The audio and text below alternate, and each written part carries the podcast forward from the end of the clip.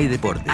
Y en Por Decir Algo queremos hablar de todos. O de los que podamos desde este momento y hasta las 15. Por Decir Algo. Temporada 7. Temporada 7.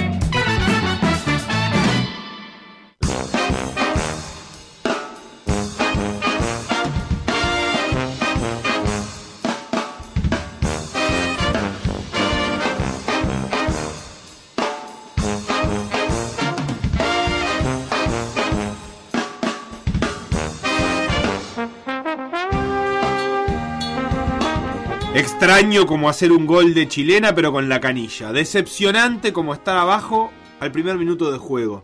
Fuerte como un remate de afuera del área. ¿Eso es una canción de Arjona?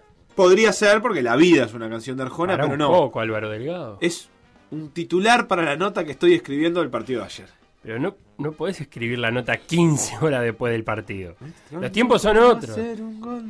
No, no entra en una métrica ahí. Eh, Sebastián es la era de la inmediatez. Nadie va a leer tanto tiempo después una nota del partido. ¿Vos decís? Claro que digo. Y además, perdóname que te lo diga, es larguísimo el título. Yo sé que los tiempos cambiaron, pero tienen que ser títulos más cortos, por lo menos más explicativos. Pero esta es la era del título largo, Felipe. Será lo que sea, Sebastián, pero lo que me dijiste es inentendible. Probá algo que sea así más captado. Ah, me vas a coachear. Sí, que Eh, te agarre de la solapa. Sí, eh, a ver. eh, claridad, ¿no? Sí, sí, Eh, que, que me así. A ver, eh, diáfano. Peñarol perdió 2 a 1 por Copa Sudamericana con Paranaense y se complicó su pasaje a la final. Bien, bien, ahí vas bien, a ver, Eh, seguí. Tengo otro. Eh, empieza la tercera fecha del campeonato uruguayo con Plaza buscando sostener su distancia en la anual. Opa, muy bueno. Unión Atlética llegó a los cuartos de final del metro con una victoria clara ante Verde y Rojo. Está muy bien eso, che, muy bien, sí, sí, capaz que lo, Lo- que... Tomás Silva terminó bueno, 125 en el no, Mundial de Ciclismo en la prueba de ruta. No, sí, sí se entendió. el domingo se jugará el clásico por el campeonato femenino a las 11 y con Pero televisación de la que si decís todo me La carreta se consagró campeona e invicta de la Federación Uruguaya de Fútbol Virtual con el liderazgo total Pa- de su entrenador, Tomás. Pará, pará un poco. A 17 No, días pero- de la pero Argentina pará. Uruguay, ¿cómo está Messi? No, yo qué sé, no, pero no titules todo todo el tiempo. La reacción de Luis Suárez contra Rodrigo de Paul y la No, foto. no, ¿qué es ¿Adentro eso? de una olla? ¿Qué? ¿Es una pregunta? La pregunta es si reaccionó entre una olla. Cavani tomó. Estoy eh. Cavani tomó bajo su protección a uno de los juveniles del Manchester que más prometen. ¿Qué, qué hizo? ¿Un hogar de acogida? ¿Qué Eh, Cavani? Aufa aceleró emisión de videos de Bar y publicó las actuaciones del fin de semana. No, vas a leer todos ¿Cómo los estoy? titulares, pero lo estás robando aparte. Hay un titulares. dato que se replica en España y que consolida ¿Qué? a Ronald Araujo en Barcelona. Este es clickbait. Hay un dato. Todavía no lo sé. Bueno, Tabeto, cortá con esto. Demos inicio a la edición 899 de PDA. Es un programa que puede leer un montón de titulares, pero nunca dejará de ser el suplente. ¿Eh? ¿El suplente qué? ¿El No. suplente 13 a 0? No, ¿El no, qué? no. Por decir algo, en vivo, hasta las 15, en M24. El Deportivo Uruguay en todo caso. ¿Qué somos? El 14 a 0. El 13 a 1 me parece que 13 somos. El 1 del 13 a 1. El- ¿Cómo estamos, Ah, Felipe? no me hagas discutir de títulos de nuevo, porque... es eh, extraño la era del título corto. Yo, sí, Viste que no existe más. Contale a la audiencia en qué está el periodismo digital, sobre todo. en el clickbait. En el En clickbait en el- y... y en el- la búsqueda de Google. Hay que posicionarse en la búsqueda de Google. Por eso Entonces hay que poner todas las palabras clave. Claro. Vos querés título. buscar una nota de Peñarol Paranaense y que buscas en Google. Peñarol Paranaense. Entonces en título va a tener que decir Peñarol Paranaense. Se acabó la poesía en el periodismo. Eh, se acabó el. eh, en la canilla. Ponele, hoy En la canilla del barrio, por ejemplo, va a decir el gol de Teranzo ayer. O algo con Pedro Rocha. ¿Cómo? En la canilla, la, la canción de Jaime. Pero ¿cuál sería el título? Mirá, mirá cómo dice. En tu bulín de ermitaño, Aún. aún te sigue faltando la bombachita colgando de la canilla del baño. Da, de la canilla del baño. De la canilla de... De Terans. De, de- de Terans. No, pero algo con Pedro Rocha sí. No, no, para mí era... Un eh, ex no hay Peñarol. peor, claro, No hay peor cuña. que la de la propia Rocha. madera. Y la de. No, y algo con lo de balneario. Ah, El fin de las vacaciones. O toca trabajar. O. No sé. O el gol de Rocha no llegó a buen puerto. ¡Ay, qué bueno! no. con el puerto agua profunda. ¿Cómo el no? gol de Rocha llegó a buen puerto. Pero eh, del lado de Peñarol. No, ¿y para qué voy a titular como paranaense? Un canario. ¿Cómo? Un Ah, por- canario. Vino tu. Más vale canario suelto que semifinal perdida. Enjaulado. Sí, no, un poco. No. Pero no, no va más. No van más. Lo que sí está haciendo a veces Montevideo Portales es, en algunas notas sí pone ese título fantasía. Sí, sí, en las que no le importa que busque nadie, básicamente. No, Básquet Total sigue manteniendo Sí, no, algún medio también. el, el- el clásico juego de palabras permanente en la titulación. Sí. Sí, entre, sí. Los, entre los quienes sí lo mantienen. Felo, te quiero hacer una pregunta muy cortita Dale. que me quedó picando. Eh, Ya nos metemos en este Peñarol Atlético Paranaense, previa de la fecha, la tercera del fútbol Ah, uruguayo. así dijo Conmebol. Clásico. eh, Clásico femenino fútbol femenino. domingo a las 11. Sí. Eh, hay un montón de cosas por delante. Pero vos sabés que estuve viendo que, eh, vamos a hablar del final del programa, que la carreta se consagró campeón invicto de la primera división del fútbol de FIFA Sí, virtual. la última temporada antes del próximo FIFA. Exactamente, pero más allá de eso, Es el 20, que 22. ya hablaremos, lo que te quiero preguntar, y le, le voy a Mm. preguntar a la audiencia, es ¿qué preferís? A ver.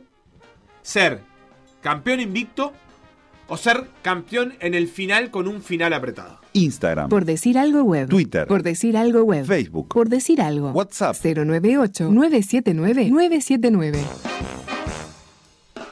Bueno, bueno, bueno, bueno.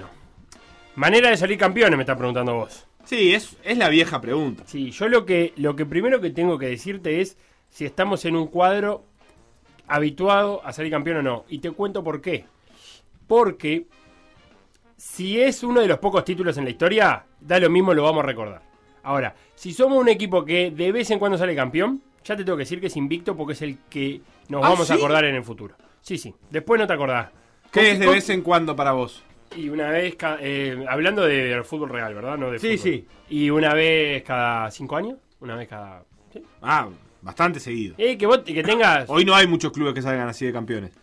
Te diría que casi ninguno. Ah, bueno. Y bueno, la mayoría Sí. salen o muchas veces campeones o Ah, ninguna. Pero Porque sí. de- la yo me, me centro en, en el futuro.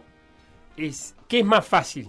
Que vos digas, pa, ¿contra quién fue que jugamos aquel campeonato que ganamos en la última fecha en el 2020? O, vos, ¿te acordás del campeonato que salimos campeón invicto? No, más fácil el que, el que ganamos apretado. ¡No! Por supuesto. ¡No! Pero- el del Arsenal invicto en la Premier. ¿Quién se acuerda del campeonato del Arsenal? ¿Qué- Ah, no, ¿Vos no, te vas a acordar de el Arsenal invicto en la Premier que el City ganando, eh, perdiendo 2 a 1 en el minuto 90 y ganando 3 a 2 para ser campeón en el minuto 94? Pero eso no fue la primera vez en salir campeón. No. Primera vez en mucho tiempo. Lo que te digo es, sí. pero ese campeonato invicto no valía nada. O sea, valía. No, pero, pero el hincha del City estoy seguro que no sé si se acuerda que aquel gol de Company contra el Leicester fue un campeonato que había peleado con el Liverpool. Pues se les entrevera. ¿Qué Ga- gol? Es un gol de Company, iba 0 a 0 partido y peleó hasta el final con el Liverpool ese campeonato. El, el gol de Agüero es el gol más No, importante del siglo del está City. bien, pero es porque si hubiera llegado 10 puntos arriba invicto, Vol- la verdad, ya nos hubiéramos olvidado. No tendría No. ningún valor en el No. futuro de ese equipo. No, en el futuro de este equipo No, tiene porque vuelve, vuelve, No, vuelve. No. vuelve a salir campeón después de Añares sin salir campeón. Yo te digo, eh, el invicto del Arsenal. ¿Quién no se va a acordar del invicto del Arsenal? Todos se acuerdan No del se invicto. acuerda nadie del ¿Cómo invicto no? del Que Arsenal. salió campeón invicto el Arsenal. 098-979-979. Lo repito porque ya este, me entré a, a calentar con esta discusión. Mar- Felipe, Mar- Marce dice campeón eh, ganando la final a tu tradicional rival. Bueno, pero eso ya es más todavía. en la última fecha, claro. Ah, pero eso es, mu- es bueno, mucha yo casualidad. no digo eso. Yo digo No, campeón y- invicto o campeón en la última pelota. Sí. Al minuto 93, sos segundo. Al minuto 93, 30, Me estás cambiando. sos campeón. No me dijiste eso, eh. Me dijiste que peleaba hasta el final. Peleando hasta el final. Está, bueno, no, en la última salir- fecha. Salir campeón la última pelota es otra cosa. Bueno, es muy en, la, en la eso. penúltima pelota. En el minuto 75. Hasta el minuto 75 no podés romper Si el estás cero. habituado a salir campeón, no te acordás. Algo. WhatsApp. ¿De qué? 098-979-979. Algo. ¿De qué no te acordás? De este, ¿con quién peleaste el campeonato? Si sos Te invicto, traigo el sí. ejemplo. Boca campeón hace no tanto. Ni contra. Gimnasia. No, pff, Le ganó. River tenía que ganar en Belgrano o en Tucumán. Sí. Y Boca tenía que ganar en la bombonera. River no podía ganar, iba perdiendo. Sí. Y Boca tampoco. Lo gana 1 a 0 con un gol de Tevez por él en el minuto 75, 80. Ah. Ese título tuvo un valor que el resto, lo- el resto de los títulos de Boca, ¿Boca de salió campeón? década, claro, ¿Salió campeón invicto? ¿Alguna vez? por supuesto. Con Bianchi dos veces. ¿Viste? Te acordás más fácil de eso. No, pero por Eh, ejemplo, Este ese ya ni te acordás ni con, ni con quién jugaba. Boca Gimnasia. Con, con quién jugaba Río. 2016, 2000 no, 2018 debe haber sido. ¿Viste? No te acordás. Pero mucho más festejado que cualquier otro título de esta era de Boca por el, hecho de que fue no te, lo final. no te lo sacas más. Pero no tiene gracia, invicto, papá. sabés cuatro fechas antes que vas a ser campeón, Eh. porque el otro, el, se- el segundo está a 14 puntos. Marcaste la historia, campeón ¿Qué invicto. historia marcaste, Felipe? Campeón invicto. Depende de qué. Yo lo que ¿De te qué? digo es para mí. la- ¿De qué, qué? Entiendo que es una cocarda más. O sea que Sí. si la- el, el PSG, ponele, capaz que ya salió campeón invicto alguna vez, no lo sé. No pero en esas grandes ligas como la del PSG, la de la Juve, eso me parece que, es- que cuando Eh, ganas el- el 10 Lyon- títulos, Claro, el Lyon ganó suma. 8 títulos seguidos, el Lyon. En esa época ganaba solo el Lyon en Francia. ¿Vos te acordás que se acuerdan con quién pelearon cada uno de los títulos? No, no, se acuerdan. Pero si se acuerdan de uno, se acuerdan del que ganaron en, en De que ganaron in extremis. Joninho Pernambucano. Te acordás más del que ganaste invicto. Pero es, es la misma discusión. Entonces vos, si decís esto, A ver, ojo. también pensás que es mejor ganarle. Un- un- ganar un clásico 5 a 0 Ajá. Que 1 a 0 en la hora. Es, eh, No, no. ah, sí, en valor histórico. Me voy, me voy. voy. ¡Ey! En valor histórico, ¿cuántos clásicos ganaron la hora hay? Miles. 5 a 0, muy poco. En valor histórico, pero ni se discute. Pero vos decís que disfrutás. Pero tu fiel Está bien, de balanza un clásico, histórico. es un clásico Sí, es lo un que clásico, dijiste. Pero vos. Tu fiel de balanza Sí, histórico está mal. No, un clásico 5 a 0 está bien. Claro. Entiendo. Pero, pero un. Eh, pero para agregar una cocarda, pero en el momento del disfrute, Ah, bueno. no hay un momento de clímax como el de, el de concretarlo in extremis. Yo prefiero ser campeón. Yo, la verdad. Lo que- ah, vos lo que pasa es que sos medio de la, de, de la droga que te pega así fuerte, ya veo. Eh, ¿Cómo? vos querés la, la- la- la emoción fuerte, muy concentrada. sí. Así, plá, el subidón. El subidón. ¿Vos El querés- famoso subidón. Ah, El- pero yo te digo, no, yo estoy viendo un clásico. Yo estoy viendo un clásico que se que, te- que huele a histórico y ya lo estás disfrutando. sí. 5 a 0, sí. Ya lo está Tres- disfrutando. pero 3 a 0. No, 3 a 0 no, porque hay varios. Yo te digo valor histórico, 3 a Ah. 0 hay un montón. El- eh, me parece a mí que ahí el, es clave el 4. Cuando te pones 4 a 0 decís, bueno, acá pueden pasar cosas. Pueden pasar cosas que las vamos a recordar en un futuro. A veces sí, a veces no. Gol de Locoro. ¿Estás viendo el, logo, el gol de Loco Brau? Sí. eh, Eh, yo no lo vi todavía, ¿sabes? ¿No lo viste? No. Escuché el rato que hablaron ayer con la con la nómina, con la crónica de, de, de Rómulo de ese penal, pero no había visto el video. Sí, leímos. Bueno, Rómulo, entonces quedamos este mm, quedamos en que uno a uno. Invicto del Arsenal, dice alguien. Que Nah. claramente es invicto del Arsenal. Bueno, ta, me ganaste, Felipe. La verdad que tenés razón. Metámonos a hablar entonces. Beto, de Peñarol y llévate esto, arranquemos el programa que hay que hablar mucha cosa. Por decir algo. Conducción. Felipe Fernández. Sebastián Moreira. Y Facundo Castro. Producción y edición. Conrado Hornos. Todos los deportes. En Por decir algo.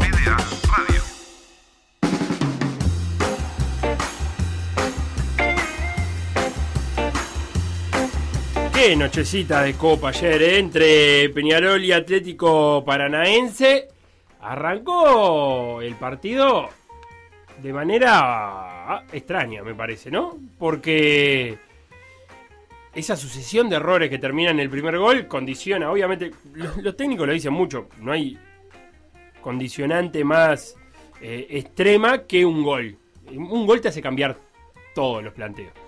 Porque te hace cambiar el estado, estado de ánimo y en este caso, aparte, te hace cambiar el planteo y la, y la posición y tu plan de juego y tu plan de partido se te va muy rápido. Tenés que cambiarlo porque estás 1 a 0 abajo. Sí, ayer en la previa Santi insistió mucho con esta idea de que em, que hoy por hoy con el gol de visitante el 0 a 0 de local no es un mal resultado. Entrás, eh, vas a jugar la revancha con la ventaja que te podría dar un gol, etcétera. Eh, Y, y yo creo que eso pesa en los equipos que juegan de local. La idea de que mantener el cero en un momento se convierte en una virtud. No digo que no lo vayas a buscar, pero que en un momento del partido vos decís, bueno, van 60, no pude hacer un gol, 0 a 0, no me voy a volver loco por ganarlo.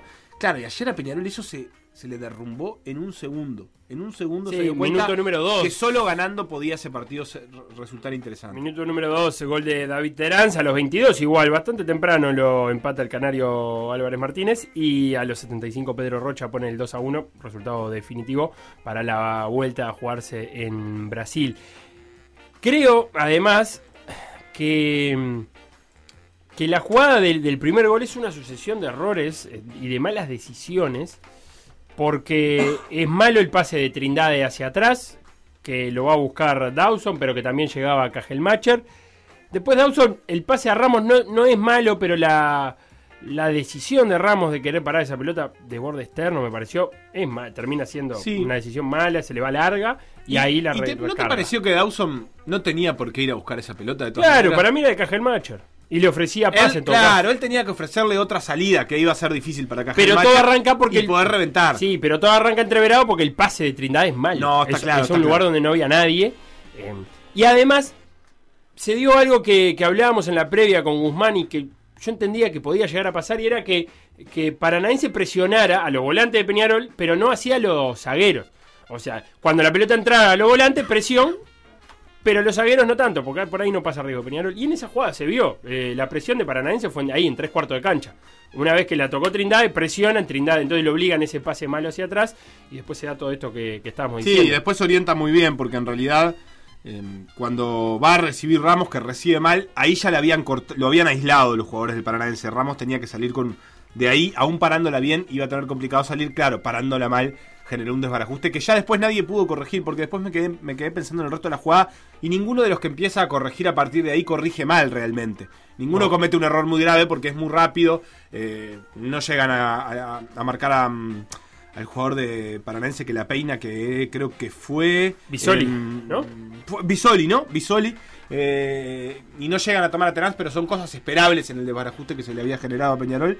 Me parece interesante igual eso que decís de que eh, obtiene algo Paranense de algo que no fue exactamente lo que fue a hacer, o sea, de, porque tirar, tiró esa presión al mediocampo, pero termina co- consiguiendo errores de- del, del zaguero, del arquero y del lateral, que fue algo que después no buscó más. Paranense no, buscó que no. Peñarol se equivoque ahí nunca más. No, para nada. Es que creo, nos, nos vamos a adelantar un poquito de la charla, pero creo que lo que cambia sustancialmente el primero al segundo tiempo es donde se para Atlético Paranaense. Y el segundo tiempo le costó horrores a Peñarol porque Paranaense se paró mucho más atrás. Sí. Eh, el primer tiempo, extrañamente, Paranaense siguió jugando un poco alargado. Y, le dio a Peñarol para, para correr un poquito. Tuvo corridas Torres por aquel lado. Tuvo corridas eh, Giovanni. Se le complicaba a Peñarol, ¿sabes cuándo? Cuando se encajonaba y no lograba que la bola saliera de un lugar hacia otro. Eh, muchas veces sucedía que la, toca, la tenían Giovanni Canovio y cuando iban a Trindade, Trindade no lograba ir hacia el otro lado y la volvía a poner al sector derecho y ahí ya había mucho tráfico y terminaba diluyéndose, diluyéndose la jugada. Eh, la Riera volvió a hacer hincapié en, el, en jugar con público de local y otra vez, eh, ya lo había dicho antes, y otra vez en, eh, en acostumbrarse de nuevo, en que no les gane la ansiedad, en no querer acortar caminos. Está como haciendo mucho énfasis en eso. Yo no sé si es porque en algún momento ve que el equipo no está desarrollando el plan de juego en el cual se habían puesto de acuerdo, entonces hay que buscar explicaciones. Porque, porque si no, no entiendo por qué to- una y otra vez hace, hace énfasis en eso. Bueno, yo creo que era un partido que se prestaba para, para la ansiedad de Peñarol. Y al contrario de, algo que voy a decir después, eh, que son con los datos de Neuen Analytics, yo no vi a un Peñarol ansioso. La verdad es que no vi a un Peñarol ansioso. Lo que vi fue a un equipo que no encontró el camino claramente y que por eso, y este es el dato que me, me compartía Guzmán Montgomery, eh, Peñarol tiró 26 centros. El doble de lo, que, de lo que tira habitualmente en un partido de Copa Sudamericana. Y eso se notó. Pero yo no creo que haya sido por ansiedad. La verdad es que creo que Peñarol no tenía ni idea de cómo resolver eso. El segundo tiempo me hizo acordar muchísimo, obviamente, el partido contra Fénix del fin de semana. Porque eh, encontró los mismos lugares donde atorarse. Y, y entonces creo que por ahí, por ese lado, venía la idea de, de, de- de la Riera de decir, no, no, no nos pongamos ansiosos. Eh, seguramente trabajaba con los jugadores, obviamente, en que si esto no está saliendo, no cambiemos la forma de juego. Yo creo que Peñarol en el primer tiempo hizo un muy buen primer tiempo, te diría, por- porque el contexto era complicado. Pues, Estar en desventaja rápidamente, después tener un rato que no fue bueno, porque el primer rato después del gol de Peñarol Sí, no fue bueno. no fue bueno. Fue entreverado. Entreverado incluso tuvo un par de chances el Paranaense, no extremadamente claras, pero las tuvo. Y después lo que, lo que a mí me pareció es que Peñarol logró mejorar eso. Le, le tiró una, una presión alta in- interesante a Paranaense que Sí. tenía una buena salida por abajo en ese rato, pero Sí. que después, eh, que si bien lograba superar esa presión de Peñarol, nada más, ¿no? Porque creo que estaremos más o menos de acuerdo que el Paranaense, después de esa salida que intentó durante todo el partido con sus zagueros abiertos al Sí, costado del con arquero y Richard, todo, sobre todo el 25. el después volante de central. lograba evitar la presión, pero no tenía cómo construir a partir de ahí. Estaba muy quebrada ese No, fue un equipo, dentro de todo, bastante Un equipito. Sí, bastante liviano Atlético Paranaense. Eh, Entonces, en, ese, sentido, contexto, a, mí, a mí me gustó el primer tiempo de Peñarol. Creo que encontró buenas cosas. El Canario estuvo quizás un poco impreciso en la llegada al área, pero aportó al, al- al juego del equipo jugando a espalda. Gargano jugó, para mí, un, otro gran partido. Eh, el primer tiempo, Chepelini me gustó muchísimo. Creo que tuvo buenos destaques. Quizás le faltó el 1-1 contra Torres, el 1 versus 1. Torres no está en un momento, en estos 4 o 5 partidos después de la lesión, claramente no está en el nivel que estaba hace 4 meses, que era endiablado en el 1 contra 1. No, pero igual lo complicó a Paranaense de aquel lado. No, no lo vi como. Y aparte, se, se- hubo como sucesión de tarjetas amarillas para Atlético Paranaense cuando, cuando el árbitro entendió que, que una de las opciones de Paranaense era cortar. Es que Cortaba. estaba frustrado Paranaense, se veía en la cara de los jugadores, ¿no? Sí, sí, está bien, coincido. Eh, lo que sí le pasó a Peñarol es que el segundo tiempo no logró mantener eso que estamos hablando, ni siquiera la, la posibilidad de, de jugar, de meter en un arco al paranaense, como se dice. Creo que los cambios no, no estuvieron, no- los, los jugadores que entraron no estuvieron a la misma, al mismo nivel que los que salieron. Eh, me dio, me dio esa sensación. Eh, lo primero, lo primero clarísimo es ¿Qué quiso hacer la Riera con Valentín Rodríguez en lugar de Ramos? Que era ganar, eh, ganar un lateral más profundo. Sí, Y yo me creo parece que- que, que se, se- se vio, ¿no? Los primeros minutos con Valentín Rodríguez, eh, casi Sí. que jugando a punto izquierdo. Sí. Eh, por ahí estuvo, por ahí Creo que la cuenta que hizo un poco fue que le iba a sobrar gente en defensa. Que esa línea de cuatro le iba a sobrar. Valentín Rodríguez está jugando de lateral, pero bueno, creo que todos sabemos que tiene un historial de media punta en, en Sí, juveniles. puntero Entonces lo podía poner de lateral sabiendo que si tenía que aguantar, seguía teniendo lateral, pero que, te- que en realidad le iba a sobrar gente y a Peñarol le sobró gente en defensa. Porque incluso en las contras del Paranaense Sí, le sobraba gente. Porque eran tímidas las contras. Muy tímidas. Entonces, eh, ese cambio me pareció razonable. No creo que le haya hecho pagar a Ramos eh, ese error. No, no, me pareció más un cambio táctico que, que, que por el error, nada, por características de, de laterales, nada más. Y el resto hizo lo que podía la Riera, ¿no? Sí, Buscar Trindade, cosas distintas. A Trindade me parece que lo saca porque, porque en transiciones rápidas cualquier corte era otra amarilla. Me dio la sensación esa, que era por la tarjeta que tenía nada más. Se fue bastante enojado eh, Jesús, eh, puesto por puesto ahí, ¿no? Con, con Musto. Y, y después sí, para cambiar algo, ¿no? Eh, Canovio La Quintana, Cepelini y Nico Gaitán. Nico Gaitán que, que le achacan no ejecutar bien las pelotas quietas, pero bueno. eh, Primeros minutos en Peñarol. también. sí, eh, La verdad que las ejecutó muy mal. sí, las ejecutó mal. El, el único momento de destaque que tuvo fue cuando le bajó la pelota esa al Canario Álvarez al borde del área, que fue buena. Pero bueno, es un momento, un destello. El resto fue, estuvo muy lejos de ser un jugador desequilibrante. No, y aún así Peñarol tuvo y que se paró de segundo 5. Eso me extrañó muchísimo. En- Casi en de ese cinco. momento? O sea, aportó mucho en la salida. Yo pensé que él entró por Gargano en realidad. Sí. Y yo pensé que. eh, Lo que pasa es que Peñarol quedó parado distinto, quedó casi 4-4-2. Claro, pero, pero Gaitán quedó Canal. más bien centralizado. Cuando es un jugador que es, yo el recuerdo De que banda, tengo ¿no? es de banda y de uno contra uno y de buscar y de proponer. Y ahí, claro, quedó centralizado y tiró muchos centros que, que fueron realmente malos. Eh, y la salida de Gargano, ¿cómo la interpretas vos? Porque la verdad es que Peñarol con, sin Gargano, ya no estaba bien Peñarol, pero sin Gargano pierde su mejor pas- pasador en profundidad, Yo creo. su jugador más preciso. Yo lo entendí por un tema de, de físico. Me pareció que Gargano no podía mantener el ritmo más tiempo de lo que lo había mantenido. Me dio esa sensación. Eh, y es la explicación que le busco. Futbolísticamente no tiene ninguna explicación, sino eh, vos lo tenés que dejar a Gargano. Pero me pareció que el ritmo, claro, Gargano en un campeonato, el campeonato local te puede jugar los 90 minutos, lo ha hecho y no pasa nada. Pero, pero me parece que el ritmo de partido lo llevó a otro cansancio. Em, lo que sí te decía es que Peñarol, el segundo tiempo, tuvo varias chances, eh, tuvo varios tiros, tuvo eh, cabezazos cerca del área. Lo que, lo que sucedió es que me parece que termina pagando muy caro los errores mm, puntuales. Eh, el primer gol ya lo hablamos, el segundo gol es una desatención en la marca. Ahora Guzzi me compartía, vayan al Twitter de Guzmán Montgomery, que es eh, arroba Gus Montgomery. Arroba Gus Montgomery, que hace un análisis muy interesante de los goles. Porque es verdad, se, solemos quedarnos en, en la reacción del arquero, que está bien, porque es una de las partes de, de- del análisis de cuando recibís un gol. Eh, incluso si el arquero no tenía. Si el arquero estuvo bien, puede terminar la pelota en gol. pero hay que analizar lo que hace el arquero. Pero también hay que analizar de cómo, cómo se llega a esa situación. Y en el segundo gol, Guzmán frena la cámara y lo muestra claramente. No hay un solo jugador de Peñarol encargado del rebote. Y sí hay un jugador de Atlético Paranaense. Eh, porque lo, lo hablamos. ¿no? ¿Con qué gol lo hablamos? Ya ni me acuerdo con qué gol lo hablamos. Ah, con el gol de progreso eh, a Nacional. Vos Sí. podés dejar libre la zona esa si no hay un rival, te entiendo. Ahora, tenés a Pedro Rocha ahí paradito, no, eh, no se pueden hundir todos. Y se hundieron todos los jugadores de Peñarol y la pelota sale rebotada hacia atrás y Pedro Rocha toma el tiro libre. Después, eh, libre de marca, quiero decir. Eh, es un tiro, lo, lo- discutíamos con, con Nico Viconi, que la empezamos en Twitter, la seguimos en WhatsApp, sobre la ubicación de Dawson, si estaba bien, si estaba mal. Eh, Viconi eh, me dice con mucha razón, pues es un tiro que está tan tapado que no ves cuando sale la pelota. Además es un tiro que se va a abrir, le pega de borde externo, es un tiro raro.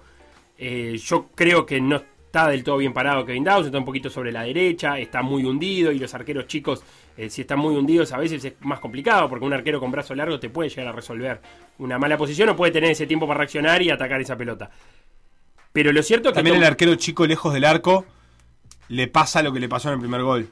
Que es Eh. que le entra entre la cabeza y el palo, ¿no? Sí. Te, entra- te puede entrar un Bueno. tiro centralizado porque le da tiempo a caer. Que a un arquero alto eso es imposible. Es mucho más fácil adelantarse, siendo- es mucho más fácil atajar siendo alto, obviamente. Sí, Pero digo, cuando el arquero al- chico se adelanta, a veces le pegan ese tiro que baja rápido y que ya no le da. Claro, pero en este caso te pasa que la pelota pica y se te fue. Sí, sí. Se te fue. Más cuando le pegó de borde externo que pica y se siguió abriendo. Pegó en la red lateral. Es un tiro, es un buen tiro, ni que hablar. El momento de Dawson era atacar el pique, claramente. Que incluso puede haber hecho.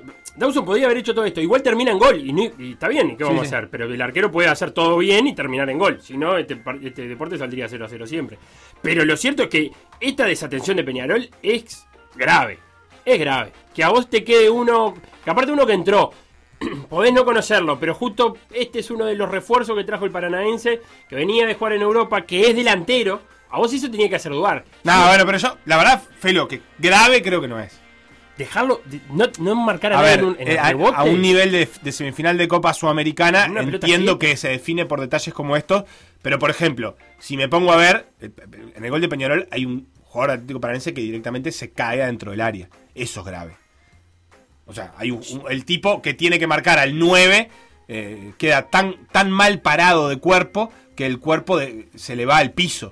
Y después el arquero se tira ante un remate inexistente de Agustín Álvarez. O sea, si me pongo a ver por errores, me parece que los errores en el gol de Peñarol son del, en, el gol que hace Peñarol, los errores defensivos paranaenses me parecen más graves, te diría. Bueno, acá yo te digo que el encargado de tomar ese rebote, que no sé si era Canovio, era Canovio. Rodríguez, por, por la situación, mm, eh, la verdad que No, eso seguro. eh, hoy, hoy tiene que estar revisando. Seguro que tiene que estar revisando y seguro que.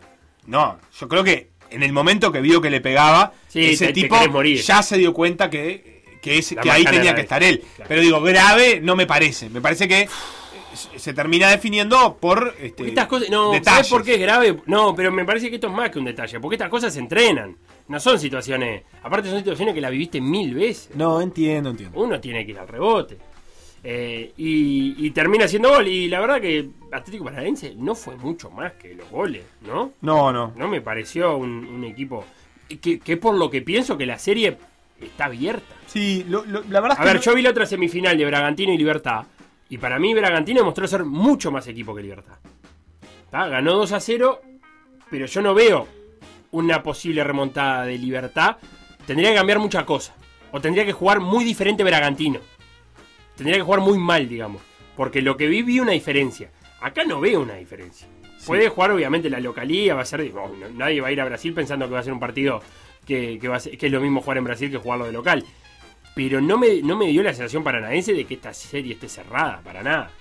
No, no me dio esa sensación. A mí lo único que sí me, me, me dejó más, más esa sensación es el segundo tiempo, sobre todo los últimos 15-20, que me pareció que Paranaense planteando ese partido le va a volver a generar las mismas complicaciones. Yo creo que el primer tiempo Paranaense no lo pasó bien. No era el partido Pero que venía incluso- a jugar, porque de hecho yo creo que quería jugar más con la pelota, quería defenderse con la pelota, porque cada vez que salía Paranaense intentaba jugar aunque tuviera a todo Peñarol ahí. O sea que yo creo que Peñarol fue, eh, Paranaense fue a defenderse con la pelota y no le salió.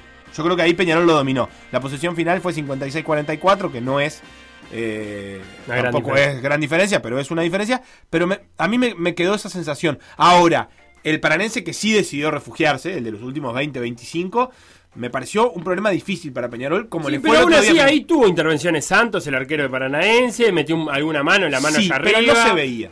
Peñarol no estaba bien, se notaba que los jugadores llegaban a un momento de la cancha y no tenían claro cuál tipo de decisión era la que tenían que tomar, no encontraban asociaciones, dependían del, del uno contra uno de Valentín Rodríguez Sí. por izquierda. Es cierto, se puede solucionar eso con, con, con un uno contra uno más potente, pero la Quintana tampoco lo logró. Entonces, a mí, eh, a pesar de que a pesar de que no me gustó nada ese final de partido paranaense en términos de juego, de fútbol, de lo que sea, me parece que ahí sí lo jugó como quiso y yo no sé si Peñarol tiene herramientas para eh, contradecir esa, ese, ese cerrojo que paró Paranaense que por más de que Peñarol llegó alguna vez fue, fue, fue intenso y fue duro. En el medio de todo eso, Peñarol va a tener que jugar por el torneo local, ¿no? Antes de ir el, el jueves, veremos cómo mueve el, el plantel La Riera. Una fecha, la número 3 del torneo clausura, que va a tener eh, Sebastián los eh, siguientes partidos, y te lo voy a decir. ¿Qué pasó? Ah, bueno, bien, ¿No bien. No, que no, te no. lo diga? No, te iba a decir, ¿ya dijiste cuándo es la revancha? El jueves. El, el jueves. Eh, y, y- y por qué te quedaste tan tan convencido de que es eh, Bragantino quien va a estar en esa en ese en esa final? Por lo que vi en ¿Sí? cancha. Sí, me gustó. ¿A vos no te gustó tanto? Sí, me gustó, me gustó, pero hay mucha gente que está sorprendida, que dice que de acá sale una posible final. Que, un- que de, que de acá sale el campeón. ¿Sí? Lo escuché mucho, que de Peñarol Paranaense sale el campeón. Ah, no sé, yo no me animo a, a decir eso, ¿eh? ¿No? No, no, para, para nada. Más, Ah, me bien. parece un nivel bastante parejo. Bastante parejo. Bueno, Eh, bien, perfecto. que yo sí veo, sí veo Bragantino en la final porque lo vi más que a Libertad, digamos. Eso primero. Tienen que jugar en Paraguay. Ventaja de dos goles, tampoco es una gran ventaja.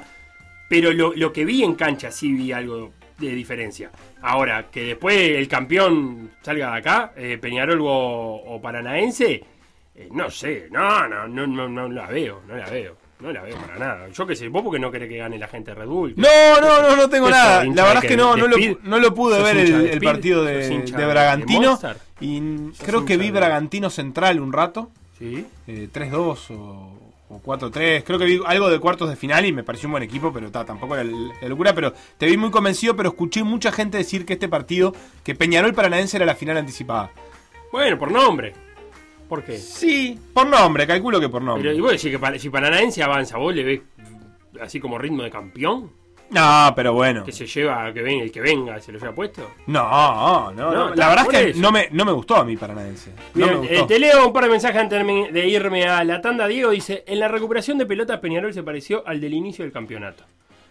Eh, es verdad que no tuvo la fluidez que supo tener en otros momentos. Le salió bien. El, el Paranaense podía salir de esa presión, pero yo creo que esa presión, si bien no recuperaba, le arruinaba lo posterior a Paranaense. En ese sentido, no me molestó. Eh, me dicen, me parece que eh, Atilio me dice, me escribe, escucha, me parece que el partido hubiera sido, si hubiera sido a la inversa y Peñarol ganara de la misma forma, diríamos que jugó un partidazo. Para pensar, Eh, bueno, sí, si llegás dos veces y haces dos goles, y capaz que estamos hablando de la efectividad de Peñarol. Yo creo que fue un partido parejo, que no está mal que lo haya ganado Paranaense, sobre todo porque el segundo tiempo lo, lo, lo anuló, lo anuló a Peñarol. Eh, no, no, no me parece una locura pensar que Paranaense haya ganado bien. A, a mí no me, no me gustó mucho porque me pareció que le costó mucho imponer sus condiciones, pero mm, es cierto que, que- hay virtudes. ¿Cómo andan, Gurice? Dice Agustín, mirá qué salomónico que se levantó Agustín. A ver, Creo que en cierta medida estoy de acuerdo con ambos. Volvemos a la charla inicial. Ganar de forma invicta y seguramente anticipada habla de un gran equipo que quedará en el recuerdo del hincha siempre. Ganar de forma ajustada, casi épica, habla de sacrificio y también será recordada. ¿Viste? Va a recordar todo Agustín a fin de cuentas. Vamos a hacer una tanda, nos metemos a la vuelta con la fecha del fútbol uruguayo, con el clásico de fútbol femenino. Ah, tenemos fútbol internacional, tenemos metro, tenemos el mundial de ciclismo, tenemos el mundial de futsal que se juega el domingo, empiezan los cuartos de final. Precioso. Eh, tenemos fútbol virtual y llévatelo, Beto, que hay tanta cosa. Lo que pasó en por decir algo, revivirlo en pda.uy o buscar los podcasts en Mixcloud o Spotify.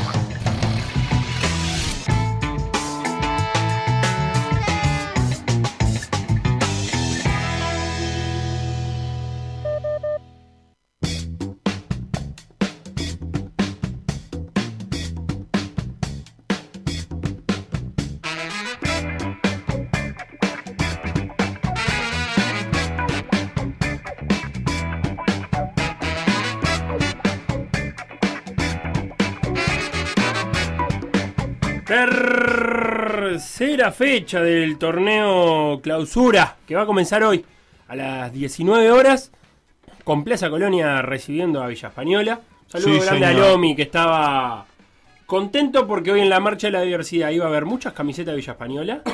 Que, que se mandó una, una linda, una linda, un lindo diseño eh, alusivo. Eh, y un poco triste porque le habían fijado el partido en el interior y tenía que irse hasta Colonia y se iba a perder la marcha de la universidad en Montevideo. Pero le mandamos un saludo grande a Lomi. 24 de septiembre, que es hoy, a las 19 horas. Mañana. Plaza 13 sin Diogo. Oh, se fue Diogo. A México. A México, a los Pumas de la UNAM en un fichaje de emergencia de Pumas buscando Nada. sacar algo de su torneo de apertura que está haciendo más o menos. Bueno, está sobado. Y es una baja importante para Plaza. Sí, ni que hablar, ni que hablar. Eh, creo yo que la, la venida igual de Renzo López fue como orejeando que podía pasar. algo. Puede ser. que algo podía pasar. Para, para no quedarse sin, sin tanto delantero. 13.15 de mañana, River Plate Deportivo Maldonado en el Parque Federico Marzaroldi. 15.30, Cerro Largo Liverpool en el Goyenola, nuevamente, esta vez sin novela de cómo, cómo andará el pasto del Goyenola. Pero bueno, como no juega un grande, no lo sabemos mucho. Nos enteraremos por el colo, el hincha de Cerro Largo. 18.30 del sábado. Oh, ¿Irá el colo del Goyenola? ¿Vos decís? Es No, muy pero si posible. no lo ve por la tele. Estamos hablando de son todos Pero ahora me, me pregun- me pregunto eso. Él es muy de ir a. ¿Sí? Sí, sí, sí, sí. sí. 18.30 del sábado, la IASA en el Parque Viera. La IASA que comúnmente hace de local en, en el estadio de Danubio. Ahora va a irse al Parque Viera a recibir a Nacional. Rafa García entre 6 y 8 semanas de baja. Eh, así que tiene para un ratito el volante central de Nacional. Se supone que el Torito Rodríguez será el volante central titular. Ese fue el cambio que hizo en el partido. Sí, y se rumoreaba de que quizás vaya con un 4-4-2 alguien más cerca de Vergesio. Eh, Maxi Cantera o el propio Leandro Fernández, pero, pero salir de ese 4-2-3-1 Pero con Ocampo. con Ocampo, sí. Con Ocampo volanteando. Por afuera, claro. No hay tanta diferencia entre un 4-4-2 y un 4-2-3-1 si los nombres son los mismos. En realidad es, No, es, pedirle a Leandro Fernández que carrilee menos, digamos, y que esté más centralizado. Pero que es una cosa que no le salió bien a Capucho en, algún momento, ¿no? Me No, parece no que fue, fue un problema que tuvo que tuvo en, en algún momento Capucho que, que, que no podía hacer coincidir a todos. No, lo- Porque Fernando Fernández lo aprovechaba más por las bandas, pero al mismo tiempo, eh, si lo ponía por la banda, lo alejaba de Vergesio. Sí. eh, y, y eso, eso fue una dificultad. Veremos cómo la resuelve entonces eh, ahora Ligüera. El domingo 10 y cuarto, Progreso Cerrito. Eh, progreso, supongo yo, con las intenciones de, alargar su buena racha, que tiene uno ganado y uno empatado en este clausura, todavía no perdió. Eh, Cerrito, que sí, perdió y tiene solamente un punto. Fénix 12.30 va a recibir a Montevideo City Torque, choque de estilos entre Payas y Cuello. A las 15.30, con previa de por decir algo, desde las 14.30, Boston River en el Parque Artigas, en Las Piedras, va a estar recibiendo a Peñarol. Y a las 17.45, en el Viera, Wanderers a Rentista. Wanderers que es uno de los eh, punteros de clausura porque tiene 6 puntos. Rentistas suma 0 y ya también está orejeando la tabla del descenso de la gente rentista. Así que, que, que los, puntos, los puntos valen. Sí, sin duda. Tiene que salir a rescatar algo. Felo, dijiste Wander 6 puntos y Liverpool 6 puntos. Los únicos dos equipos del clausura que ganaron sus dos partidos. Después hay varios que. Cuatro en realidad. Fénix, Torque, Progreso y Peñarol que ganaron uno y empataron el otro. Y con una victoria está en Sudamérica Boston River y River Plate. Nacional, por ejemplo, no ha ganado todavía en este clausura, en estos dos partidos. Eh, y hablaste de la tabla del descenso, y si querés te la Dale. repaso también rapidito. Eh, Villa Española tiene 10 puntos. Eh, el más cercano de los que tiene Villa Española es con 20 Cerrito, eh, de los que tienen Están en su puntaje. misma condición. Claro, que están en su misma condición. Pero en el medio está Progreso que tiene 53, Boston River 57, esos dos también en posición de descenso directo, 60 para Deportivo Maldonado, 63 para Rentistas. Yo creo que esos cuatro peleando por los dos lugares que extras al de Villa Española eh, por el descenso. Eso Siempre y, seguro. cuando, siempre y cuando Cerrito enderece, porque Cerrito y Sudamérica, porque se llevan un punto de diferencia entre sí, ellos. los dos en realidad. Si los dos tienen un clausura más o menos malo, también van a verse eh, envueltos ahí en esa pelea. Sí, ni que hablar. Pensá que, si no me equivoco, con 16 puntos estarían en. con- no, sí, con 16 puntos y con 17 puntos, de hecho, estarían en posición de descenso. Eh, Ah, en peleando de, ahí. en vez de tener 20, tuvieran 16. Y Cerrito Creo que con tuviera 16 es la cuenta Bien. en realidad exacta. No, con 17, con 17. Porque con un punto eh, de Bien. promedio estás en posición de descenso. Boston River tiene 1.056. O sea que en realidad están 3 puntos por arriba de esa línea. Eh, Sudamérica y Cerrito. Es cierto que con un par de victorias eso cambia muchísimo. Y, y los dos tienen. Este, han tenido un rendimiento ha sido interesante, de hecho, en el, en el torneo. En la anual no están entre los puestos de abajo. De hecho, están más cerca de la mitad de la tabla. Si querés, ya Sí, te están repaso. en ese, en ese extraño limbo que, te- que es pelear el descenso hasta el final y meterse en el último cupo de Sudamericana. Sí, sí, podría ser. Podría ser, sí. Podría ser. Si ganan un par de partidos, sí. La anual. La anual tiene a Plaza con 37, que sigue siendo el líder. Liverpool 33, Peñarol 32, Nacional 30, Torque y River 29. Siempre lo seguimos leyendo de a 5, esto de la tabla anual. Y está empezando a llegar el momento de que hay alguno que va a empezar a despedirse. A mí me parece que para River y para Torque son las últimas posibilidades. Pienso que eh, influye que Plaza sea el líder y que, que sea un equipo que ha perdido algunos jugadores en este periodo de pases y que ahora acaba de perder a Diogo, por ejemplo, y que quizás por eso uno pueda seguir pensando que esa distancia la pueden recortar. Eso corre también, obviamente, para Liverpool, Peñarol y Nacional, que están muy cerca, sobre todo Liverpool y Peñarol, que están muy cerca. Supongo que la temporada que viene ya se va a compasar, ¿no? El periodo de pase con, con los inicios del campeonato, porque te genera esto que es arrancar un campeonato, porque pasó tanto en la apertura como en la clausura, acordate. De arrancar un campeonato y, y tener que. Arrancar un campeonato sin, sin el plantel cerrado. Porque se te puede ir. Sucede. Ah, pero suele pasa. pasar eso, ¿eh? Sí, pero todo el tiempo. Apertura y clausura. El clausura generalmente sí, porque los periodos de pases en Europa cerraban. No, en realidad tampoco. Es tarde vos para pasar.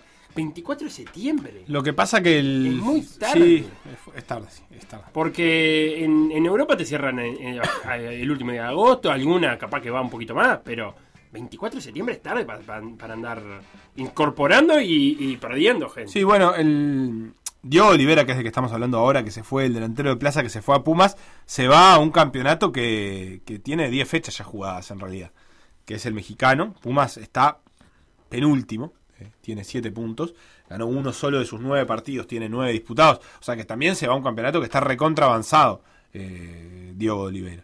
¿Sabés qué más tenemos este fin de semana? sí, pará, ¿qué, Sebastián? qué- qué partido Sí. querés ver? ¿Qué partido quiero ver? Si elegís uno. No es sencillo. Esta fecha no es sencilla. para Viste que no hay un partidazo, ¿no? Para nada. No, no. No, no, no está el partidazo. Te podría decir, progreso Cerrito porque ahí hay cosas defensivas por jugar, eh, defensísticas por jugar. Sí. Progreso si gana, se va a poner muy cerca de la línea No, yo pensaba de Cerrito. en Cerro Largo Liverpool, si no fuera. Si la cancha ayudara un poco, porque Liverpool y Cerro Largo, y Cerro Largo cuando juegan en Francini el otro día, eh, jugó lindo. Eh, yo no sé si no me quedo con eso, ¿sabés? bueno, Cerro Largo Liverpool por los puestos arriba sería eh, ese Sí. como el gran candidato. Sí, ¿no te quedas con ese? Y después tenés el primero contra el último, Plaza contra Villa, no parece muy atractivo. Eh, Sudamérica Nacional no me parece un feo partido, Sudamérica es un equipo que a mí me ha gustado muchas veces de las que lo he visto. En el apertura yo comenté ese partido, ganó Sí. Nacional, se termina. No sé si ¿1 a 0? Eh, o 2 a 0, se abre con un penal. O hay un penal que, que termina poniendo el 2 a 0. eh, creo que fue 2 a 0. Fue un partido extremadamente parejo donde Sudamérica jugó muy bien el primer tiempo y el segundo tiempo se desarmó. El segundo tiempo quedó nada, Nacional no nunca temió por el resultado de, de ese partido. Pero es verdad, aunque ahora leyen- me hiciste acordar, leyendo al colega Seba Giovanelli, eh, parece que no anda muy bien la interna en, en Sudamérica, porque mm, según el colega, en la práctica de hoy paró el cuadro, el, el, el Pompa Borges, iba a decir, el Pampa Viaggio paró el cuadro y no puso a Jiménez, que es el hijo del gerenciador. Y parece que vino papá Jiménez y le dijo, dirigís el sábado y te echo. Así nomás. Así que... es- ¿A la, la gran Fasi? No, porque le avisó antes. Y porque, y porque quiere que juegue el hijo. Digamos, fácil en este caso no tiene nadie para jugar. Qué fuerte eso que estás contando, Fede. Lo dijo Giovanelli, no yo. Eh, Ah, ah, pero ahora lo está diciendo vos. Bueno, ahora yo replico lo que dice el colega, pero, pero sería muy extraño. La verdad que sería muy extraño, porque aparte sería muy, muy extraño la manera de, de gerenciar una sociedad anónima deportiva. Que el criterio sea, juegue mi hijo o no juegue mi hijo. Falta gerente de marketing. eh, de, marketing. De comunicación. De, De, no, de, crisis, ¿de qué? Deportivo. Ah, Eh, Te falta el nexo ahí entre el presidente y el, y el Claro. pone los 11. Que, la, que la eh, calentura del presidente la ataje el gerente, no, la, no la tiene que bancar el técnico. eh, te falta como es el de ¿Quién? Michael Etulain, de Torque, por ejemplo. Mochi. Eh, Borchi. No, Osvaldo no. Borchi. ¿Quién El de? Sevilla y la Roma. Ah, Monchi. Monchi, Monchi, no Mochi. Me estaba saliendo Mochi y no me salió. Mon- Monchi, eh, Mochi estuvo el otro día donde estuvo en el, En el Solís. En el Solís. Sábado y domingo. Luciana Mochi. No hay. eh, es como ir a ver los redondos. ¿Qué pasa? No, no, para conseguir entradas hay que. eh, no sé. Pero porque es un artista Sí, de nivel. pero pará, que estoy, pero, pero es una guerra, es una batalla campal por una entrada. Pero lo que pasa Pasan es que es muy buena, cosas. escucha, escucha, escucha. Dormís de mañana. ¡Ah, qué lindo este tema! Temún. Dice, Para mí sirve para Yo cancha. sé que a las 5 te vas. para carnaval. Te vas corriendo por la 9 de julio que con la federal. Eh, sí, está lindo. Eh, Luciana Mochi, recomendable. Canciones de cancha para gente Del pero Parque Posada era ella, ¿no? O de por ahí en la vuelta. Yo qué sé, No Felipe, conocí. no tengo ni idea. ¿De Sí, qué me preguntás? venía por ahí de, de- de- de aquellos barrios, de aquellos lares. Te iba Bueno, a decir. entonces decididos los partidos de esta que vamos a ver. Yo voy a ver Progreso Cerrito y vos vas a ver Cerro Largo Liverpool. Ya te cuento cuando. el Perfecto. lunes O el martes. Intercambiamos No sé después. si bien. Te eh, quería decir también que hay fecha del campeonato de fútbol femenino, la tercera que hizo un impas por la actividad de la selección uruguaya, que se fue a Chile a jugar, que lo contamos, así que retoma su campeonato. El partido que sobresale es el clásico.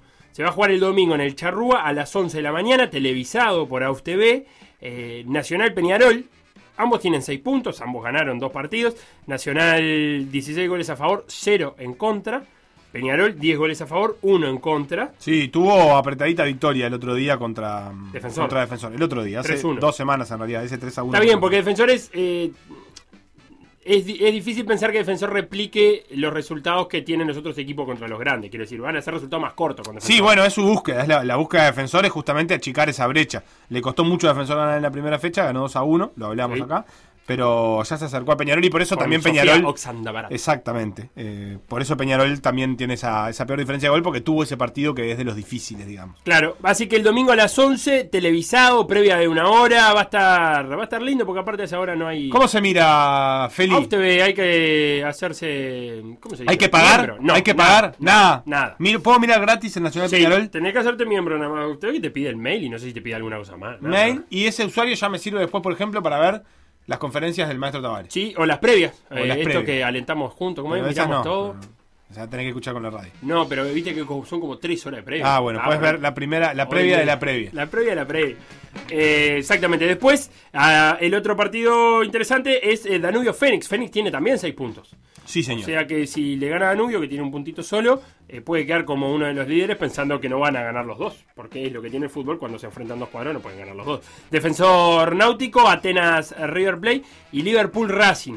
Por la tercera fecha del campeonato de fútbol femenino, eso es lo que va a suceder. Sebastián. Felipe, ¿Qué te voy a pedir más recomendaciones para este fin de semana porque Sí. eh, me parece que va a ser un fin de semana lindo para, para ver un poco de fútbol y me, me gustaría que le cuentes eh, a, a tu audiencia Sí. eh, cosas interesantes para ver en el fútbol internacional, Sí. pero sobre todo en el Mundial de Futsal. Ah, ¿querés que te hable del Mundial de Futsal? sí, bueno, porque se empieza a poder ver por Vera. Ya se está viendo Sí. por, por algunos cables, se Por habrán DirecTV. cruzado. Eh, TCC creo que también por lo menos TCC está alguno de los partidos, DirecTV Eh, entero, TCC alguno de los partidos. El Así que seguramente ya se, hayan, ya se hayan cruzado con, con, Brasil, con Argentina, en algunos de los partidos, pero ahora viene la, fase decisiva de un deporte que es muy lindo de ver. Sí, eh, la verdad que sí, la verdad que es un lindo espectáculo el Mundial de Futsal. En estos momentos se están definiendo los últimos dos octavos de final. Los mundiales se juegan cada cuatro años, o sea que tampoco es algo eh, común de ver. No es como el Mundial de Fútbol Playa, se juega cada dos. Eh, en estos momentos estoy viendo, por ejemplo, que España le gana 3 a 0 a República Checa en uno de los cuartos final que- en uno de los octavos de final que queda por definirse y el otro es Portugal eh, Portugal-Serbia, porque los tiré mal al revés, entonces Portugal-Serbia y no sé cómo va porque puedo ver España-República Checa. 0 a 0. 0 0 0 a Portugal, 0. Serbia. Bueno, muy bien. Esos son lo- los dos que quedaban. El domingo. El domingo a las 10 de la mañana, Marruecos-Brasil. Ya empiezan los cuartos. Bien. Empiezan los cuartos final, se puede ver por Vera, como decías vos, se puede ver por TCC. Marruecos-Brasil. Marruecos, había, este es su tercer mundial. En los otros dos no había ganado un partido. Así que en este mundial no solo ganó su primer partido, sino que por primera vez en la historia avanzó a octavo de final. Por primera vez en la historia ganó el partido de octavo de final, se lo ganó Venezuela y avanzó hasta acá. Brasil es amplia favorita en este cruce de cuarto de final. Sí, le fue muy bien en la fase de grupos, ganó sus tres partidos. Sí, Brasil además hace como 34 partidos que no pierde en tiempo reglamentario. Eh, lo ha hecho, pero en penales o en alargue. Entonces es muy amplio favorito. El, el otro cuarto de final que se juega el domingo a las 12 y media es Rusia contra Argentina. Es la última final del mundo. Es cierto, 5 a 4 fue aquella final del Mundial que fue en este caso hace 5 años porque pandemia mediante se suspendió el año pasado. Argentina viene a ganarle fácil a Paraguay en octavo de final 6 a 1. Rusia le ganó, no con cierto misterio, a Vietnam 3 a 2. Lindo, este es un lindo cuarto de final. El otro que se terminó de definir hoy de mañana es Kazajistán-Irán. Eh, Kazajistán es un equipo que en realidad son brasileros, jugando por Kazajistán. Ah. Son, hay como cuatro brasileros. Eh, son brasileros jugando por Kazajistán. ¿Y hay pica? ¿Kazajistán Irán? Kazajistán-Irán. Sí. No, no. Pica política, digo. Pica política, no. Están No. muy cerca. Están cerca, pero los. Son diferentes etnias. Estamos hablando de los iraníes son bueno, persas, los con más razón. Los kazajistán son kazajos, obviamente. No, no sé si tienen pica. ¿vos sabés? No, Kazajistán, URSS, Irán no. No, no la veo. No, No, la perfecto. veo, no, me No parece que no. Me parecen musulmanes los dos. Lo que habría que ver es si, si los kazajos son chiitas o sunitas. Así que los eh, kazajos son musulmanes. Sí, claro. Bien, Sí, no sí, sí. Musulmanes, musulmanes, musulmanes. De las, de las estepas. ¿Sabes por qué son musulmanes? Por los mongoles. Los mongoles. eh, que- que- Primero los mongoles, entonces esos- esos son los rasgos achinados. Y después vinieron los musulmanes y arriba de los mongoles se hicieron, se hicieron musulmanes. ¿Está? Irán, persa. Y ahí Kazajistán. Veremos. Kazaj- Irán le ganó 9 a 8 a Uzbekistán en un partido que vimos que se definió hasta el final. Raro, ¿no? Eh, 9-8 es muchos goles. es muchos goles. sí. Para futsal, inclusive, Sí, digo. sí, ¿no? porque si ves los otros cuartos, octavos de final, ninguno, ninguno fue así, 4 a 2, 3 a 2. Pero lo, lo que sí vimos fue el accionar del VAR. Es el primer mundial en la historia del futsal que se utiliza el VAR. Y en el futsal funciona con eh, desafío de los técnicos, digamos. Los técnicos tienen para uno por tiempo, los entrenadores tienen para pedir una revisión de VAR. Si la ganan, eh, siguen, la, la conservan, si la pierden no la, no la, no la pueden usar más. Bien. Hernán, por ejemplo, dice, tremendo arquero el brazuca kazajo, Higuita se llama. Mira, Flor que uno de los mejores de- del mundo. 2 a 0 Portugal a Serbia ahora. Y 4 a 0 España a República Checa, ¿eh? Así que se encaminan esos octavos de final. Buah, y ese cuarto de final entre Portugal y España es un partidazo. Eh, me dijiste así, ¿no? Sí, sí, sí, sí, sí, es un- tiene pinta de partidazo porque eh, Portugal es también uno de los mejores del mundo, uno de los mejores exponentes. Viene a salir cuarto el mundial pasado. eh, perdió la semis contra, contra Argentina. Estaba tratando de chequear el dato. Sí, exacto. Eh, Ignacio dice: ¿Irán no fue el que eliminó a Brasil el mundial pasado? Sí, le ganó por penales Irán a Brasil en octavos de final. Mira, Eh, y en octavo de final lo dejó bastante temprano afuera. Eh, Portugal, España y España también, otro de los, de los grandes exponentes. La Liga Española es una de las mejores del mundo. es donde van a jugar. Muchos de los portugueses eh, se reparten entre sus equipos y, y los españoles. Así que ahí anda, pero eso va a ser el lunes. Así que el domingo eso, lo que te decía. 10 AM Marruecos-Brasil, 12.30 Rusia-Argentina. Bien. ¿De fútbol internacional? Sí, Para dame- Lo, lo único, yo te quiero adelantar, lo único, el sábado, mañana, 8 y media, Chelsea-Manchester City. Toma. eso es lo único para vos que hay para ver de fútbol internacional en todo el fin de semana.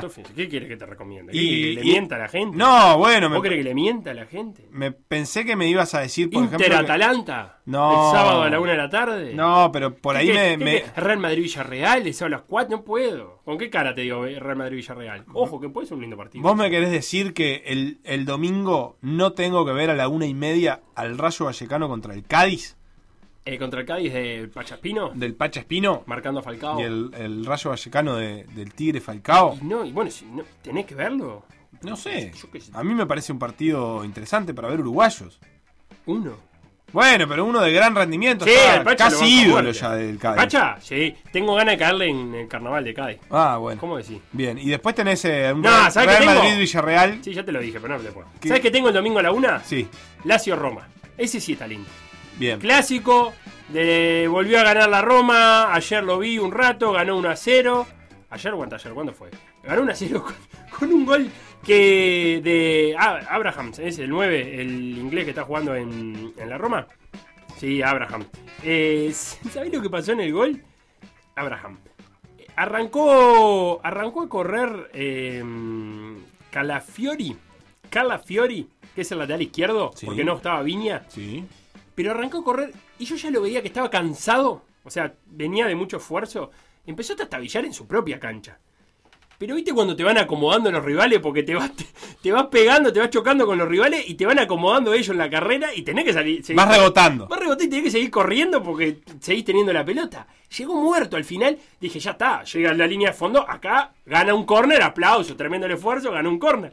Y el que lo fue a marcar del Udinese se pasó en la marca, no sé qué hizo. Y entonces Calafiori siguió con la pelota. Y entró al área y lo, lo- lo encontró Abraham en un pase de esos rastrero ahí, fuerte. eh, pero estaba muerto, creo que no pudo ni gritar el gol. Eh, Calafiori, me, me emocionó. No me emocionó mucho porque ta, es el- es- espero que Matías Viña vuelva a jugar de lateral izquierdo. Pero, pero ta, pensé que no iba a salir nada de esa corrida del lateral izquierdo de Roma y terminó en gol. Bien, Felipe, por ahí lo ¿Y- otro que en te quiero- Argentina me vas a decir Sí, algo? lo que te, Sí. te puedo agregar es que hoy a las 9 y cuarto juega uno de los.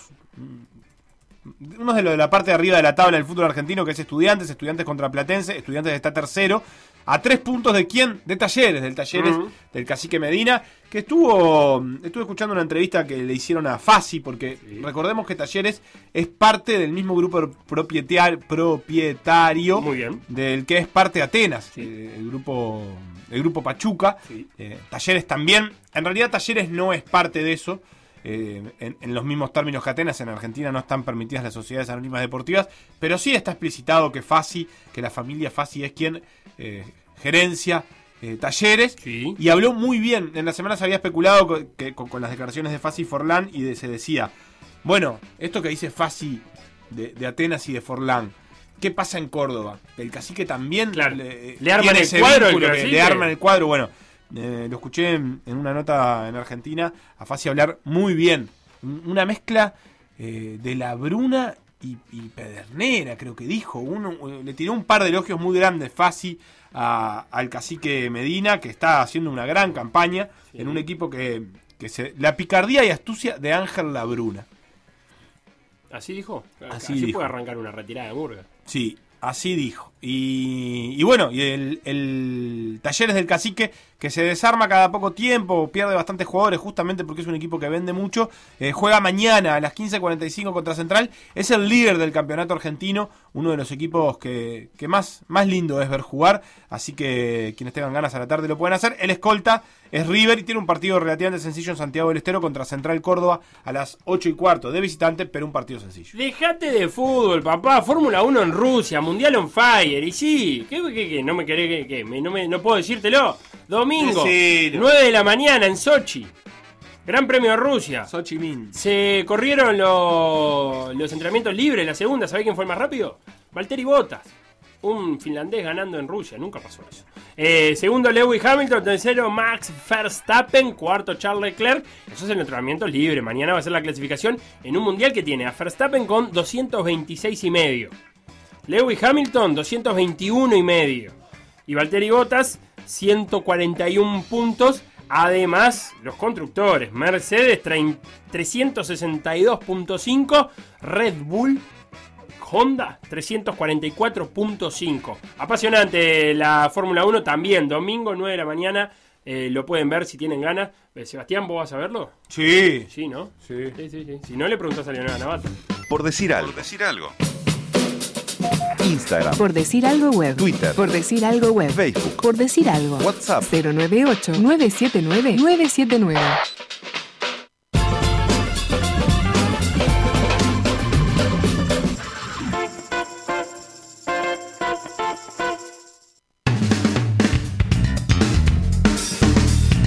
Noticias. Noticias. Unión Atlética, mientras ayer todo el mundo eh, le espera- esperaba el carbonero, eliminó a Verdi Sí, Rojo. señor. 90 a 78, a pesar de no contar en buena parte del partido con Emilio Tabuada. que es una de sus figuras más importantes y que salió en el entretiempo debido a una lesión muscular. La figura del partido, Felipe. Sí, ¿quién fue? El Tico Delgado, Nicolás Delgado Delgado. con 25 puntos, 12 rebotes y 6 asistencias. Y Antonio Vivins, el extranjero de Unión Atlética, con 19 puntos, 11 rebotes y 4 asistencias. En verde y rojo, un par de destacados. Martín Aguilera con 25 puntos y 9 rebotes. Y Andrés Dotti, que tuvo 13 puntos y 10 asistencias. Además de Giovanni Corbiciero, que tuvo 13 puntos y 8 rebotes. De esta forma, Unión Atlética se ganó su lugar en los cuartos de final y deberá enfrentarse el lunes a las 19.15 a Lagomar para intentar meterse en la semifinal. Ese lunes también jugarán Estocolmo y Danubio. El resto de los cuartos ya se empieza a disputar, se empieza a disputar este sábado con doble jornada. Tenés, no sé si te sirve como atractivo, pero me parece buen plan para fin de A semana. ver. 19-15 Sayago Cordón. Sayago, uno de los equipos de mejor fase regular. Cordón, uno de los que se armó para pelear el ascenso. Y a las 21.30, Colón y la Reborges, que ha hecho un gran torneo.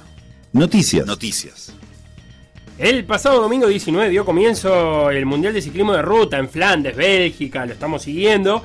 Pablo Bonilla, Tomás Silva y Eric Fagundes fueron quienes bajaron a Bélgica para representar a Uruguay durante este Mundial.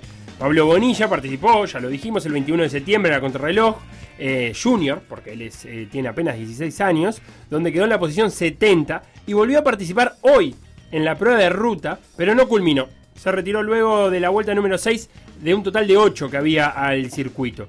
Tomás Silva participó también hoy de la prueba de ruta sub-23 y tras sufrir un problema mecánico con su bicicleta, eh, terminó en el puesto 125. Se le desintegró, me parece.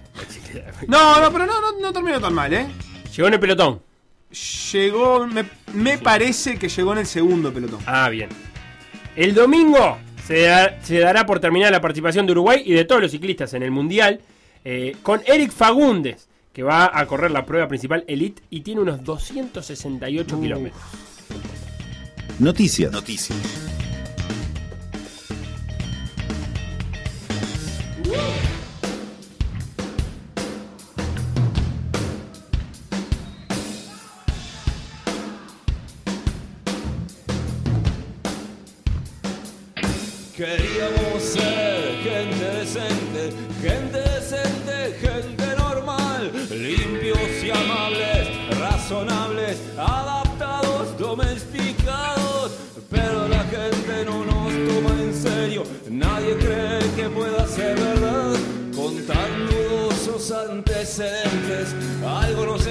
Está saliendo mal, algo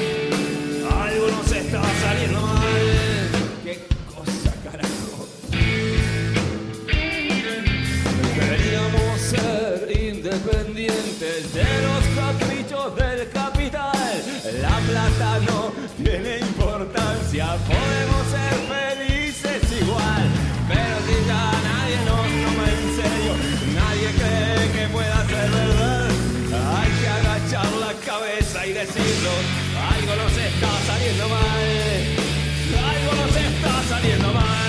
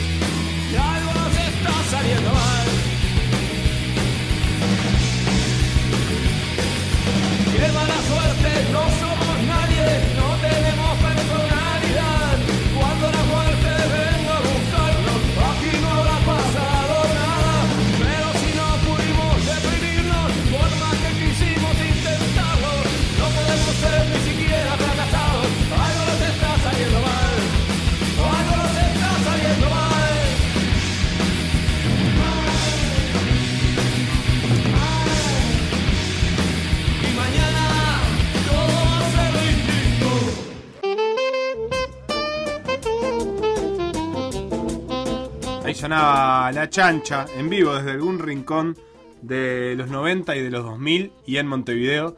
Qué Sin lindo que tema, yo ¿eh? sepa precisar. Sí, precioso tema. Hacía mucho que no lo, no lo escuchaba. ¿Cómo se llama? Eh, algo nos está saliendo mal. Ah. Algo nos está saliendo mal. Así se llama. Sí, así, así. Así se llama y así se pronuncia. digamos. Sí, así. El, el, eh, Juan va ahí y le dice cuál van a tocar y se lo dice cantando todo el tiempo. Algo nos está saliendo mal. Felo, quería decirte que en el Mundial Sí. de Ciclismo que terminará este domingo, como bien dijiste vos, Sí. eh, con la prueba de ruta masculina, primero que van a estar todos los nenes, o muchos de los nenes eh, más importantes del, del ciclismo, algunos con edad para haber corrido hoy con Tomás Silva en la sub-23, Ah, pero que en realidad eh, ya están disputando las pruebas de élite, evidentemente. Eh, Pogachar Sí. y Ebenepoel, seguro. Eh, ¿Egan Bernal está? Pero Egan Bernal ¿Qué no, edad tiene Egan? no, no sé si ya agarra la sub-23. No, Me parece tiene que ya se 24, pasó, ahí va. Ah, Eh, pero Benepoel seguro y. Y Pogacar. ¿Y Vanderpool?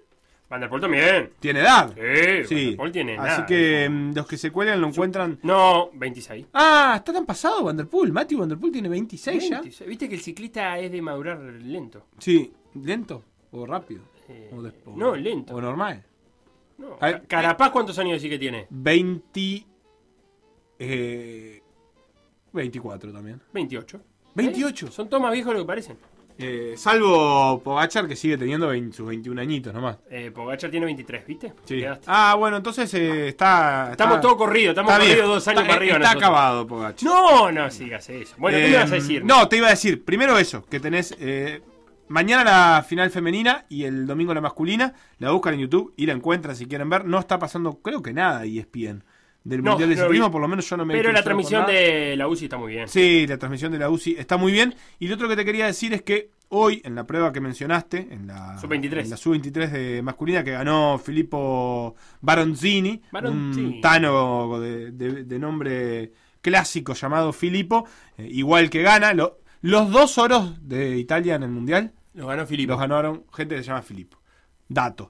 No, pero lo que te quería decir es que la plata fue para Vinyam Girmay, Girmay, Vinyam Girmay, que es, eh, consignaban algunas cuentas, el primer ciclista de- del África Negra en obtener una medalla en el Mundial de Ciclismo. Es un hito, el, el ciclismo en África no está todavía tan desarrollado, un poco más en, la, en el norte de África, si se quiere, pero poco. eh, hay algún No, sudafricano, sí. eh, pero, pero más bien poco, pero en, este ciclista es de Eritrea. Eh, Eritrea es. ¿Cuerno de el- África? Eh, sí, ¿para qué lado? Eritrea es, por, por, por escándalo, la nación africana eh, más interesada en ciclismo, te diré. Claro, de hecho es... Porque e- es común ver en el pelotón a ciclistas eritreos. Que no es común ver a ciclistas eh, africanos de ningún tipo, pero los eritreos sí. Así que me parecía interesante destacar este hito, una, una malla hermosa, la de la de el amigo Grimaye Binyam, eh, sin que yo pueda saber todavía cuál es su nombre y cuál es su apellido, pero él se, él se pone Binyam Gramye en su cuenta de No, Twitter. aparte con tu pronunciación va a quedar clarísimo. Mirá lo que es la pilcha y contale a la Ah. audiencia. Mirá si no está para tener esa de Eritrea para... Está bueno porque el No rojo que qué. tiene a, lo- a los costados parece que, que se fuera a prender fuego. Eh, pero bueno, No, no, no sé. está- no estamos acá para hablar de malla de ciclismo un buen rato más. Porque ¿Para ¿sabes qué estamos de hablar? Porque tengo a Tomás, que ya lo tuvimos acá, Tommy, eh, en el espacio de la Federación Uruguaya de Fútbol Virtual, porque la carreta, señoras y también eh, gamers, salieron campeones invictos de eh, la Superliga Pepsi. Tommy, ¿cómo andás? Eh, ¿Todo bien? Escuchá, desde que saliste con nosotros no parás de acumular éxito. Eh, sí, la verdad que fueron de buena suerte. No te noté muy convencido. No pasa nada. Eh, te- pará. Tomás, eh, título eh, invicto, 51 puntos contra los 44 de Bolichito que terminó segundo. Eh, ¿cómo, ¿Cómo resumís esta, esta parte de la temporada por, por la carreta? Y que básicamente no hubo errores. Fue eh, la temporada perfecta, como quien dice. Bien, eh, ¿y en- cambió mucho el cuadro con respecto a, a las otras temporadas? Eh, no, no, simplemente se reforzaron, creo que fueron eh, tres puestos, nada más, con la misma base de siempre se, se jugó lo mismo de siempre. ¿Y, y en qué momento empezaron a orejear de que, de que esto podía ser invicto, digamos, de que no se podía perder? Y, más o menos, no, fue bastante temprano, porque más o menos para la fecha 7, 8 ya habíamos pasado los rivales más difíciles y habíamos este, ganado a todo y, y ta, empezamos a, a pensar y a ver y eh, creo que era más o menos lo que esperábamos, porque nos quedaba solamente un rival de los que eran verdaderamente complicados y tal, le pudimos llegar a, a ganar y se dio. Y empezaron a hablar entre ustedes, en- porque yo- me imagino que llega un momento, por más que los rivales no, no sean los que vienen arriba en la tabla, que empezás a jugar contra, contra vos mismo, digamos, contra la presión No, de, sí, claro, de obvio. no perder ahora, ¿no? Sí, claro. O sea, hay un poquito de, de presión. Aparte, creo que se estaba hablando que podía llegar a ser la primera vez en la historia de la liga que se haga algo así y ta. Y por suerte fuimos nosotros. Bien, ¿y ya está certificado eso o hay que ir a buscar eh, a la historia de la No, no, liga? no, sí, sí, sí. sí. Bien. Lo, Primer- lo confirmaron ellos y todo. Primer campeón eh, invicto de la Superliga, mirá, y pasó por los micrófonos de PDA. Y ahora que se, se tienen que retirar. No. Ya está.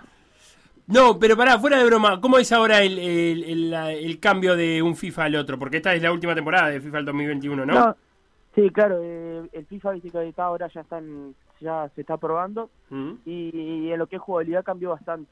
¿Sí? Así que hay que ver cómo, cómo nos adaptamos y eso, pero calculo que tampoco se me va a complicar mucho. ¿En qué cambio? eh, ¿Ya probaste, ya jugaste el FIFA 2022? Sí, claro. Y, Eh, las dos versiones, la de Play 5 y la de Play 4. Y estaba, se nota que es más lento Ajá. y cambió mucho a la hora de, de las skills y eso ya no sirve mucho por ahora. Ah, a las skills hablamos a la, a lo que, a la magia que tienen los jugadores. A los piruletes, como A los firuletes, exactamente. ¿Ya no pesa tanto entonces? Eh, ¿Cómo? ¿Decís que ya no influye tanto lo- el tema skills en- a la hora de, de jugar?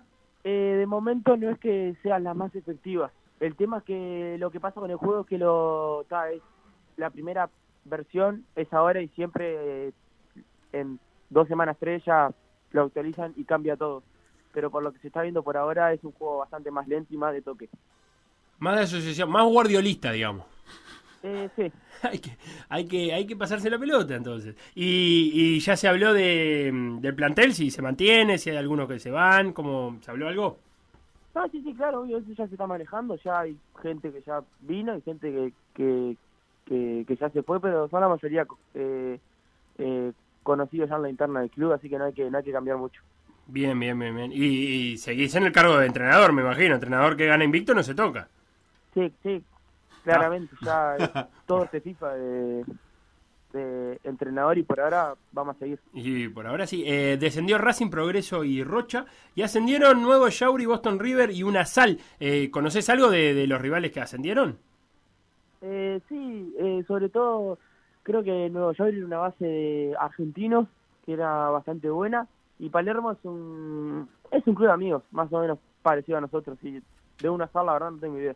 ¿Ustedes son un, un grupo de amigos? Sí, Ah, ¿se ¿que se conocen de antes de, de jugar en la carreta? sí. Ah, ¿y se puede saber de dónde se conocen o no nos vas a contar o es secreto? No, fue todo más o menos vía play, algunos que, eh, viste, porque somos, hay un par de Maldonado, un par de acá de eh, Montevideo, y tal, y nos fuimos conociendo, pero todo vía play. Y se formó un lindo grupo, la verdad. Clarísimo. Eh, lo que también hay, eh, Sebastián, a vos te va a gustar esto. En- el lunes se va a jugar la final de playoff en tercera edición. No, Entre- PlayStation, no Playoff. Entre Cactus y Pelicans. Sí, mis Pelicans. ¿Sí? ¿Vos sos hincha de los Pelicans? Sí, me gusta mucho el escudo de, de Pelicans. Cactus me parece que es un nombre interesante porque si vos apretás un cactus con los dedos te pincha. Sí. No sé si me quieren decir algo con No, con no creo que al- te quieran decir nada, es un invento tuyo, Felipe. No, nada más. Bueno, está. Eh, ¿Y el FIFA 2022 vas a jugar, Sebastián? Me gustó lo de que tenga menos peso las skills, porque la verdad es que a mí me costó muchísimo. Cada vez que me llegan, alguien me invita a jugar el play, y yo- ya lo hemos hablado, yo soy de la vieja época, entonces no tenían tanta importancia la- las habilidades. O si las tenían, las podías disimular. Y, y cuando apareció el tema skill, eh, a mí se me fue todo de las manos, eh, pasé a ser un desastre. Así que me gusta la noticia que me das, Tomás, la verdad que me, me tengo fe. ¿Querés ir a probarte? ¿Le- le- ¿Lo podemos probar, No, Tomás, no, a no. Sebastián? No, no. Sí, claro, con eso no hay problema. Claro, Eh, ¿a si qué hora, ¿a qué hora tendría que estar pronto? Y, y Claro, coordinamos una prueba. una Ah, pruebita. ¿A qué hora más o menos tomar la prueba? ¿A las 10 de la noche, 11 de la noche? No, a partir de diez y media más o menos. 10 y media, Sebastián. ¿Vos qué tenés que hacer? No, diez Tenés y media. Sí, diez y media estoy, pero en el mejor momento para jugar el play. Lo otro que queda No de- tengo play, ¿no? Eso te- me queda solucionar ese tema, pero bueno. Sebastián, así no podemos sacarte, está. no podemos sacarte jugador de eSport. Lo otro que queda por jugarse es la final de Copa eSport que va a estar jugando Peñarol contra Torque y la semis y la final de la Copa Uruguay. Eso va el martes y se termina la temporada de FIFA 2021. Eh, Tomás, esperamos volver a contactarte porque eso significaría de que a la carreta le está yendo igual de bien con el que terminó el 2021. Esperemos, ojalá que arranquemos igual que terminamos. Un abrazo grande y nada, seguimos en contacto y nos seguimos por Twitter. Dale, vamos arriba, un saludo, gente. Pasaba ahí Tomás, eh, y la carreta y este, este momento esports. Felo, Sí. em, ¿qué, qué te genera el vínculo? Viste que yo sabes que me lo temí cuando empezó la, la Liga Española. Sí. Eh, Viste que Suárez está siendo amigo de De Paul. Y bueno, porque, porque Yo lo leí al, al pasar en la presentación, viste que te, te leí algún titular que era el de, Sí, de el de olla. Suárez y la olla. no entendí nada. Eh, creo que estaba haciendo criogenia. Eh, Sí. ¿Criogenia se dice? Crioterapia. Crioterapia, perdón. Criogenia Sí, es mantener bien. un cuerpo. sí, Pero, pero bueno, va, va por ahí. Y eran los chistes que se hacía con, Se con está- poniendo las piernas en hielo. Las piernas en hielo, pero en vez de como se hace acá en una, en una piscina, por ejemplo, Sí. o en un tarro, bañera. o en una bañera. Ah, en o en, sí, he visto en lo, en lo, para tirar basura.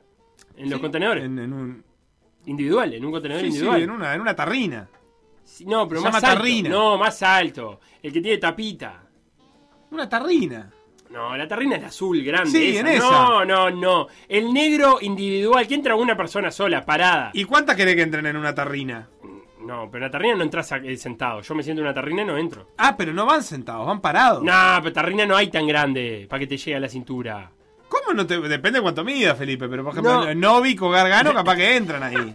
No seas atrevido. ¿Cómo que no? Yo te hablo de esa que es individual que tiene tapita naranja, ponele. Pero. Sí. Ah, ya sé. Vos decís en el contenedor de basura Sí. chiquito. Ese. También lo he visto, pero en la Claro. tarrina azul también lo hemos visto, ¿o no? Yo no, no- me parece que no es. La mejor es, la del plantel de. Truville en la, pelo- en la piscina armada, esa, la, la estructural.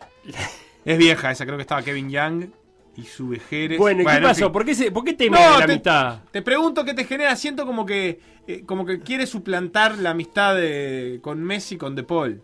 Ah, y porque De Paul es muy amigo, es el escudero, ¿no? Claro, El por escudero eso. Es como que quedó como que como que los presentó. Porque De Paul es el amigo de Messi en la selección, o bueno, todo eso. Ah, y, vos Suárez- decís que... Entonces me quedé como, como atento porque cuando llegó dije, este, ¿cómo, ¿cómo se van a llevar? Porque a veces vos le decís, vos juntate con tal, que es un crack, vas a ver que está todo bien. y no. Pero después capaz que no. Pero, y De Paul... Y ya están en esa. ¿Y De Paul tiene familia, por ejemplo? eh, Tiene hijos, como tenía Messi y Suárez. Y debe ejemplo. tener, debe tener, no lo sé. Pero ya los ponen juntos en la práctica, suben videitos de los dos entrenando juntos. Y no sé, capaz que también Messi está un poco celoso. O Josema. Eh, ¿Por qué no? No, pero Messi tiene a Di María. y a Neymar. Y a Paredes. En realidad Suárez fue el que quedó más solo, en definitiva. Sí, más. más Porque no está con Messi, no está con Neymar, No, etc. es horrible eso que está planteando. ¿Qué? Es horrible. Bueno, solo mal. estoy contando, solo estoy contando. Está, qué feo eso. Bueno, Felipe, hasta acá, el por decir algo. Dejá que Suárez sea amigo de quien quiera al Yo final. solo me que- te quería traer ese tema, Felipe, Ah. qué sé yo. Se nos va la semana deportiva, arranca el fin de semana que tiene mucho deporte también. El lunes con sobredosis de streaming en el programa 900, Sebastián, ¿eh? ¿Estás El pronto? lunes programa 900. Prontísimo, Prontísimo, prontísimo. ¿no? El programa 900. Hasta acá el por decir algo el día viernes. Se quedan con todo por la misma plata. Chau, chau.